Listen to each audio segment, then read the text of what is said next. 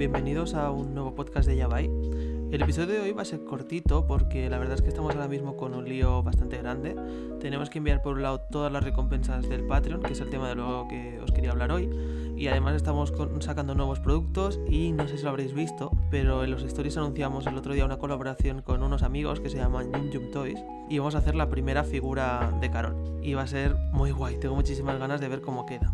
Hoy os quería hablar sobre Patreon porque hice, hace poco hice un episodio, de hecho si os interesa saber cómo funciona y si realmente vale la pena abriros uno, podéis buscar en un episodio anterior que, que hablé sobre esto. Pero hoy os quería hablar sobre una cosa que ha pasado en Patreon. Nosotros llevamos ya unos 4 o 5 meses, si no me equivoco, utilizando la herramienta y bueno, mi opinión la verdad es que es una herramienta súper sencilla. Es que la interfaz parece un blog de Blogspot del año de la cancha Impun. Pero bueno, como herramienta funciona, o sea, realmente puedes hacer dinero ahí mensualmente, puedes dedicarle un montón de tiempo a hacer lo que te gusta, pues es dibujar, sacar vídeos, crear contenido, lo que sea, y monetizarlo. Porque el concepto está genial, simplemente la, la herramienta todavía creo que le queda bastante por desarrollarse. Pero bueno, justo el otro día, el día 1 de febrero, que es el día más importante del mes, porque es cuando empiezan a ejecutar todos los pagos, recibimos un mail conforme Patreon estaba teniendo algunos problemillas para poder ejecutar todos los pagos y cobrarle a la gente básicamente que es Patreon de, nuestro Patreon. Así que nos dijeron que estaban investigando la causa, que no sabían qué iba, qué estaba pasando, pero que se estaban ejecutando los pagos muy poco a poco, o sea, que estaban pudiendo cobrar a la gente que está suscrita a nuestra página muy poco a poco. Eso es un problema, porque normalmente tú creas todo el contenido durante el mes, porque es contenido del mes, pero no se llega a pagar hasta que no llega el día 1 del mes siguiente. Con lo cual, hasta que no cobras a esa gente, digamos, todo lo que has hecho antes lo has hecho gratis o adelantando la faena o como lo quieras llamar. Así que de entrada ya era un problema, pero bueno, no pasa nada si hubiera sido un día, dos días o lo, que fuera. El problema está en que pasaron un par de días y el día 3 empezaron a poder cobrar algunas cosas. Realmente, claro, tener en cuenta que toda la gente que está utilizando, todos los creadores que utilizan Patreon no vieron ni un céntimo hasta el día 3, por ejemplo. Y eso en el caso de que tuviera suerte, porque la gran mayoría no vimos ningún pago, ni se podía ver en la herramienta cuánto dinero se había recaudado, ni nada. Es bastante importante porque tener en cuenta que en el momento de hacer los pagos siempre hay un porcentaje de personas a las que no se les puede cobrar. Principalmente porque a lo mejor les ha caducado la tarjeta, porque no tienen fondos, porque por mil motivos. Es el problema de cobrar mmm, atrasado. Si, simplemente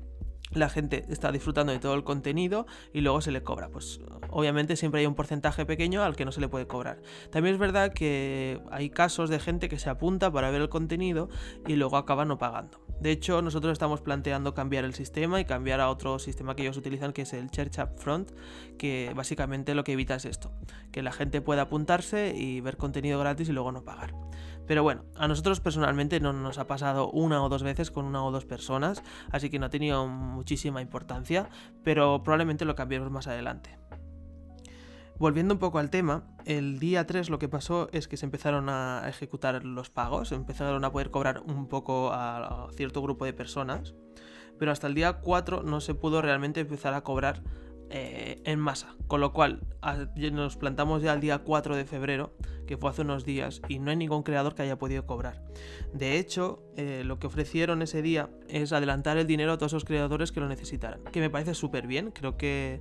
realmente está muy bien por su parte haber hecho eso, haber decidido adelantar dinero con el riesgo que eso tiene, que puede ser que luego no lo puedan cobrar y puede, bueno, seguramente lo que hicieran es descontárselo al mes que viene al creador, pero bueno, que es un detalle ya que le han, han cagado a ellos, poder ofrecer ese dinero y que la gente pueda, por ejemplo, pagar alquileres, pagar proveedores, pagar por producir las recompensas, eh, vivir, eh, porque hay gente realmente que vive solo y exclusivamente gracias a lo que hacen en Patreon,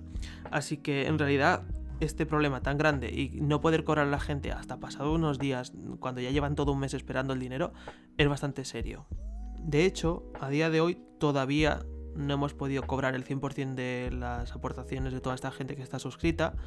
y tenemos un problema serio que es que no sabemos cómo enviar las recompensas.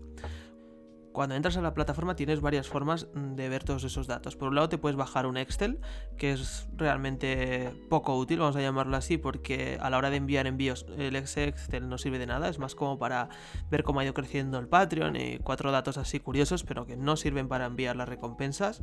puedes ir a un sitio eh, a ver los reportes de dinero que has generado cada mes. Eh, esos datos, por ejemplo, a día de hoy todavía son incorrectos. Si entráis allí en vuestro Patreon veréis que los datos no tienen ningún sentido. Están trabajando en ello, según me han dicho, lo están intentando solucionar, pero a día de hoy eso no, esos datos no son correctos y no te puedes fiar de eso. Y luego hay una sección de beneficios que se supone que es para simplificar el día a día de los creadores y hacer pues, más fácil la tarea de enviar recompensas, sobre todo cuando son algo físico o algo que tienes que enviar, mm, digamos, digitalmente, pero uno a uno a los creadores.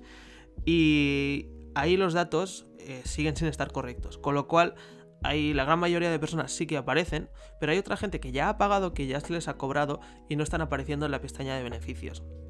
Esto es un problema porque teniendo un dato mal puede ser que tengas dos, puede ser que tengas tres y puede ser que acabes enviando recompensas a gente que no le tocan o gente que ha pagado por una recompensa mayor reciba una recompensa menor, con lo cual es un problema bastante serio. Nosotros por suerte lo hemos podido identificar antes de nada porque yo siempre antes de empezar a enviar eh, cualquier tipo de recompensa reviso todos los datos que me cuadren de arriba abajo 20 veces si hace falta y todavía no salen. Hemos contactado con ellos, pues sinceramente, y esto es mi opinión, pero tienen uno de los peores servicios de atención al cliente que he visto en muchísimo tiempo, sinceramente. Les estamos pagando una burrada de dinero cada mes porque ellos se quedan bastante dinero del que tú generas cada mes y no tienes manera de contactarlos más allá de eh, por Twitter, que nunca resuelven ningún problema, siempre te rebotan a un artículo de ayuda que ya habrás leído 20 veces y que no te ha solucionado nada, o por email y son muy lentos. Realmente cuando les entran un ticket lo que hacen es resolverlo en orden de llegada, cosa que no tiene ningún sentido porque hay cosas que son preguntas que no corren ninguna prisa y hay otras cosas que son muy urgentes como en nuestro caso, por ejemplo, que tenemos que empezar a enviar las recompensas y lo contestarán cuando se hayan ventilado todo el pool de preguntas. Con lo cual, a nivel de atención al cliente, no sé si alguien tiene una página en Patreon y ha podido pues experimentarlo es bastante, bastante cutre. La herramienta funciona muy bien, puedes monetizar todo lo que tú haces, pero el servicio de atención al cliente es malísimo. Es realmente muy complicado hablar con ellos. Eh, tardas muchísimo cruces de mail para resolver una cosa súper tonta y a día de hoy todavía no nos, han resuelto esta duda, ¿no? De por qué hay gente que ha pagado dinero y no sale en el apartado de beneficios, que es donde se supone que sale toda la gente a la que le tienes que enviar una recompensa y porque hay gente que sí sale y sale donde no le toca, en una recompensa que no es la que ha pagado.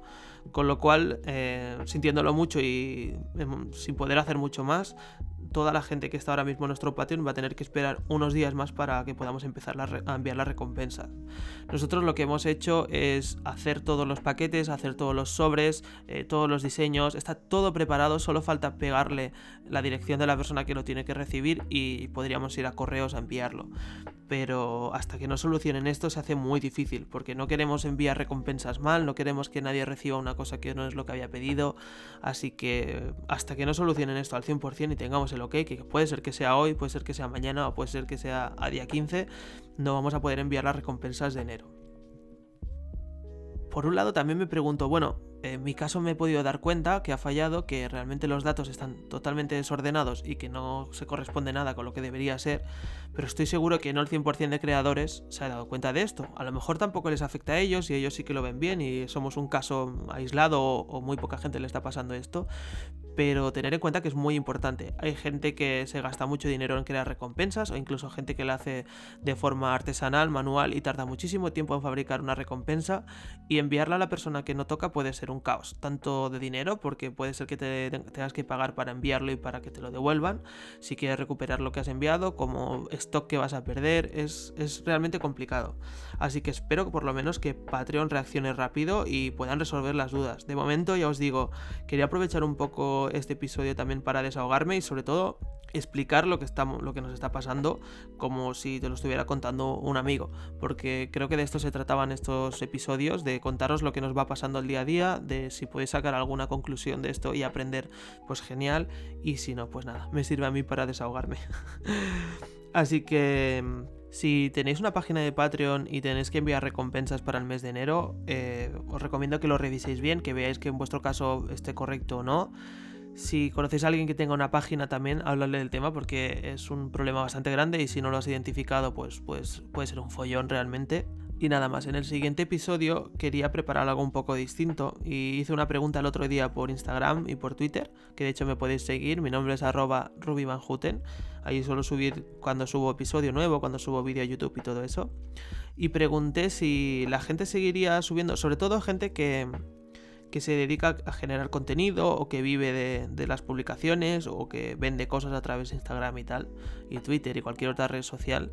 les pregunté si en el caso de que no hubiera un contador de seguidores o un, contador donde vieras los likes que te ha puesto la gente, si no vieras comentarios, si no hubiera ningún tipo de feedback, seguirían subiendo contenido, seguirían haciendo fotos, seguirían haciendo vídeos y todo eso. La pregunta es un poco compleja porque en realidad tú no estarías viendo cuántos seguidores tienes, ni cuántos ganas, ni cuántos pierdes, no verías cuántos likes o dislikes tienes, no verías los comentarios, pero seguirías vendiendo igual, porque la gente te conocería igual, te comprarían igual, exactamente igual que en el punto en el que estés tú ahora mismo. Me interesa conocer realmente vuestra opinión, si por ejemplo crearíais más contenido, os sentiríais más cómodos, eh, si por lo contrario dejaríais de subir contenido a Instagram, porque para vosotros el feedback es súper importante, bueno, saber un poco vuestra opinión. Así que si queréis me lo podéis escribir por privado o a través de Twitter o a través de Instagram y lo tendré en cuenta para el siguiente episodio.